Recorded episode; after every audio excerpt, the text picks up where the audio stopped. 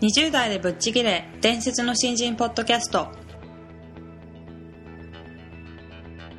伝説の新人ポッドキャストはさまざまな業界で伝説的な活躍をしているゲストをお招きし20代の皆さんに向けて優秀な人材と言われるレベルではなく圧倒的に突き抜けた人材になるためのヒントをお伝えしていく番組です。本気の20代に火をつける伝説の新人養成プロジェクトがお送りいたします。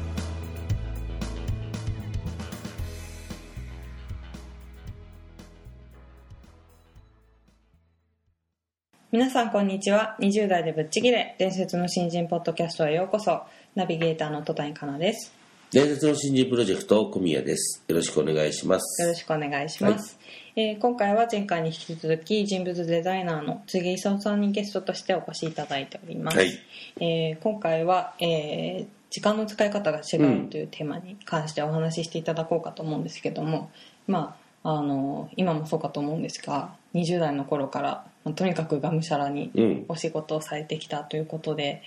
あのどのようにそういうい忙しい中で時間をうまく使ってきたのかっていうことについていろいろお伺いしていきたいなと思いますので、はいよろしくお願いします。はいよろしくお願いしますはい、それではつげさん今回もどうぞよろしくお願いしよろます。しくお願いします。えー今回は時間の使い方が違うというテーマでお話ししていただこうかなと思うんですけどもそのなかなか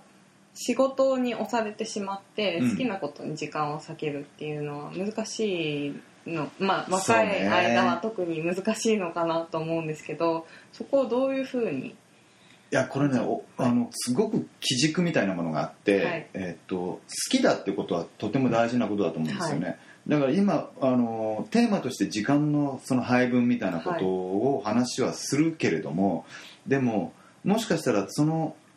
境目？はい。っていうのはどこにあるんだっていうのって実は正確には分からないことだったりとかするじゃないですか。うんはい。でそそれはなぜ、えっと、僕は分からない方が意外といいと思っているんだけれども、はいそれはどういうことかといえば好きなことをやってる時はそれが仮に義務だったとしても、はい。義務でなかったとしても自発的なものだったとしても好きということにおいては共通してるから、はい。苦にならないじゃないですか。それは苦労ではないから、はだから時間の配分を考えなきゃいけないって言った時、えーそのことがテーマになる時に、はい。そのことは快楽なのか苦悩苦苦労なのかっていうことの境目ってものがあると思うんですね。はい。でこれが全部が快楽化したらこれ以上のことはないわけで。ででしかもその快楽化したその自分のその行動っていうのが全部そのなんていうの現実的には仕事っていうものやはい表現っていうようなものに直結していればそれは平和理なわけですよね、はいでもまあ大概はそうではなない部分もあると。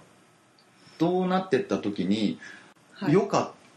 てなんだろうなっていうふうに思うじゃないですか。つまりそれは余暇って仕事以外のこととか、はい。勉学以外のこととか、はい。あの要するに義務化されたこと以外の部分が余暇だっていうふうにはい。なるわけだけど、義務化されたことが苦労だっていうふうになったとしたら、はい。余暇では快楽を求めようって話になるわけじゃないですか。ででもちょっと待てよと。でその我々はそのや何かを例えば同じ職場にいて、同じ時間を過ごしていたとすると、そこの共通した時間っていうのは仕事だから共通項なんだけれども、その残った余暇の部分だけがその人たちを分け隔てる違いだってことになってくるじゃないですか、はい。論理的に考えれば。でだけどその余暇っていうものの使い方が人によって違うから能力差っていうことも引き起こすわけじゃないですか、はい。だって同じ会社にいて同じ条件下の中で、まあ、与えられてるタスクが違ったとしても、はい。そこには共通項があるんだから。はい。でなのにそこが唯一人間として違うとすれば才能ももちろんあるにしても物理的にはその余暇の時間になるから、うん。だからそこの中で一体何をしているのかってことを考えてた。結構それは若い時から思っあてたかも。ね。あとよくその、えっとまあ、わかんない。成功者とか、はい。あので何かを達成する人って、えっとそのやっぱ若い頃の貧しい時のその自分のそのなんていうのかなモチベーションだったり、えっと行動力みたいなことっていうのはとても宝だっていうようなことってあると思うんですよ、僕はそれ意見には実際賛成なところがあるんだけれども、はい。あのまああのうん、なぜかというとそれはその貧しいから工夫をしてでその時のにやらなきゃいけないことをしかも楽しいからやっていることが多くて、はいでそれをどどうにか膨らませようと努力をして、うんつまりその努力という部分が自分の余暇ということにどんどんどんどん食い食い込んでいってる時期なんだと思うんですよね。でもそれを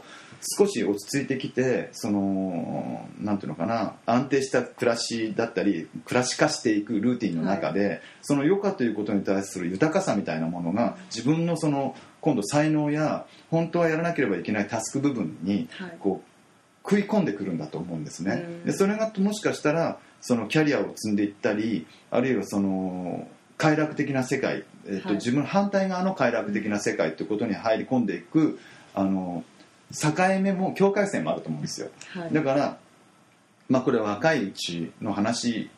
に終始すれば、はい。あのできれば自分がそのやってることっていうのを第一には楽しいことを選ぶべきだし、ん。好きだと思うようなあのこれ努力ではないと思うんだよね、うん。あの好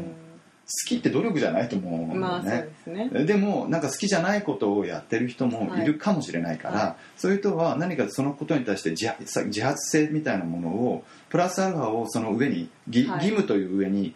もっとこうしたらいいんじゃないかっていうプラスアルファを観察するっていうことをくっつければそのことは好きに転換しやすくなるから。自発的にやってると。自発性っていうのは好きっていうこととすごく密接だから、そのことをくっつけることによって今度は余暇という時間をそその好きということが食い込んでくると思うんですね。はい。だからそのまず好きだっていうことをやるっていうのがその余暇というものを、うん。あのあ支配する力だと思うんですね。ん。なるほだから余暇は何をしてたかということを考えるより余暇は少なくするように 自分の好きなことを拡大していって、はい。その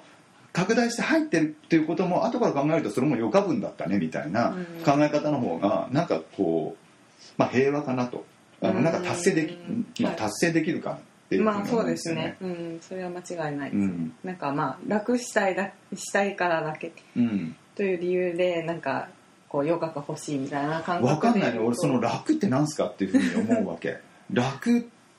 は分からない、うん。あのなんでかっていうと例えば、えっと、気がかりなことがあったとして、はい。仕事でとか表現で気がかりなことがあったとしてもああったとするととってももうねなんかいても立ってもいられないわけ、はい。でそんないても立ってもいられない状態を結論付けられないまま余暇みたいなものがあったとしても、はい。楽しくもなんともないわけですよ、す だとしたらこっち側をどんな時間がかかっても解決するっていうことが、うん。その快楽的なもの自分のその、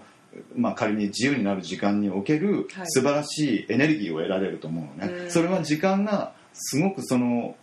少なかったとしても解決しない方が余暇として時間は得られたとしても、はい。そんな不幸な余暇を 俺は欲しくないと思うわけ。嫌ですそんなのがあってなるほど。だったら寝る時間だって少なくっても、はい。ここのことを解決してる方が心としてはもうすごい平和と思うんですよね。なんか先ほど若い時から割とそういう思想でいたっていううんうんうん。おっしゃってましたけど、もう気持ちいい状態でいたいわけ、はい。あのき気ももう本当気持ちがいい状態でいたいのね。うん。ででそのためにはあのここでちょっとか解決事っていっぱいあるじゃないですか。はい。もうね山ほど出てくるわけですよ。だからそれが残れば残るほど余暇があったってちっともつまんないわけ、ね。だったらもうこっちをやもうやりますよ。もうこれ解決した方がいいじゃないですかってなるわけ、なるほど。なんかあのーちょかなり哲学的な考え方かなと思うんですけど、うん、そうかな、まあまあでもすごいあの言われてみればそうだな実践的な考え方だと思うけどね。いやだって解決しなきゃいけないことがあるんだったら解決しよ。うよ、ねそりゃそうです。よね、それが残ったまんまもやもやした状態で。ご飯だって美味しくないですよもう全然。人と会ったってさ心ここにあらずなことになっちゃうしちっともつまんない。まあだから集中力の問題かもしれないけど切り替えられないうんもうじゃああの前回のテーマでもあったあの当事者意識がすごいああそうだね、なのかなと思いますうんまあ、だってうん。それや何かやってるって当事者じゃなそうですよね。ねやってないわけです自からね分が解決しないとうん。困るのは自分人ですもんね、解決するの待ってたらさそうですよね。もうその待ってるってことも嫌じゃないですか。この人いつ解決してくれるんだろうなんて思うことだって余暇にそんなこと思ってたくないし、それだったらダメならダメ、はい。あこうダメじゃない可能性が30%ぐらいあるならある、はい。えっとどうなどうなのだどうなのっていうことが分かりたいの。うん。その状態現実ってことをはい。そうじゃなくて現実は移ろいでいるものだからそのことを確実に把握することはできないじゃない、はい。でもその今この瞬間あるいは、えっと、予測できるここまでの時間内での起こり得る現実っていうのは何なのかっていうことを分かってたいの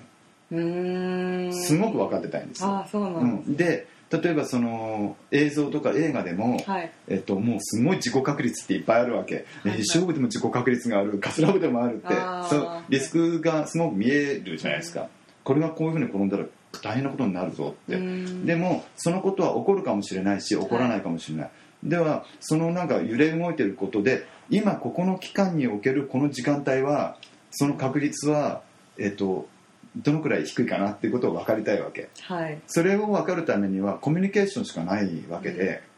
その人たちと接してその人から出てくる表情や言葉やあるいは現実的な情報っていうようなことを自分が分かっているとそのことの現実は少しは分かるわけじゃないですか、はい。うん。完全には分かんないけど、うん。そのことをすごく得たいと思ってるタイプ。へえああそうなんですね。もうちょっともうちょっと教えてよそれみたいな感じ。で す人の24時間とねはい。自分の24時間が、こまあ、それはこそ哲学的なことではあるけど、その物理的にも本当に同じかどうかなんていうことの立証性は分からないわけ。そあー。だってそこにおける密度っていうものエネルギーの投入の密度っていうのはうんうん全然みんなバラバラなんだから、はいはい。つまりこれは余暇はどうかっていうどういうふうに活用するのかっていうことは、はい。充実度の密度のことっていうのはうん。抜きにしてるわけじゃない、はい。時間的な単純に時間的な区切りとしてはあるけど、そのエネルギーの密度っていうのは人それぞれ違うからね。うん。だから、えっと、そのお義務としてやらなきゃいけないあるいはそれプラス自発的なやらなきゃいけないタスク部分も密度を濃くすることによって、うん。仮に少量になってしまった時間的な残りっていうものも密度は逆に高まると思うわけ。ああそれはそそういう考え方の余暇の使い方。ああなるほど。面白いですね、まあある意味こう自分のある一定の時間にどれだけ集中するかで、うんちょっと時間時間的感覚ですね。そう時間そうだね、うん。時間的な感覚っていうものがあの変わるんだと思う。うですよね、非常に共感したのがこうやるべきことをきちんとやってないくって、まあ、余暇を遊ぶ時間だとかに使うっていうのはこう不安で不安で仕方なくなるうんうんうんっておっしゃってたんですけどああそれは非常にわかるなと思ってなんかやっぱりこうやり残したことがあった時になんか別のことをしててもあああれどうしようかなっていう考えがふつふつと湧いてきたりするので、まあ、そういうなんか境目なく普段からいろいろこう考えたりするっていうのは非常に大事なことだなっていうのを感じましたね。そうですね、まあ割とオンとオフを分けないというか、はい、あの特に池さんとかの仕事って流行とか流行りとか、はい。今ねどういう人たちがどういうものを好きなのかとか、うん。いうことがすごい大事な世界じゃないですか、はいはい。だからインプットも、ね、人の人の一定量よりやっぱり多くうん。インプットしてないと、はい。多分いい発想も出ないんだろうし、はいはい。こうむっちゃくちゃ忙しくてそんなプライベートもねオフも何も関係ないよっていう時も当然あるし、うん。うん、そうじゃなくて割と今はちょっと仕事じゃなくてプライベート側のことを、はい。もうこの何日間かはできるなみたいな時が、こう波はあるんだと思うんだよね、はいはい。うん。うん、なのでこういつもいつもみんなうまく時間を使えてるわけではないっていうのは、はい。みんな悩みながら使ってると思いますよ。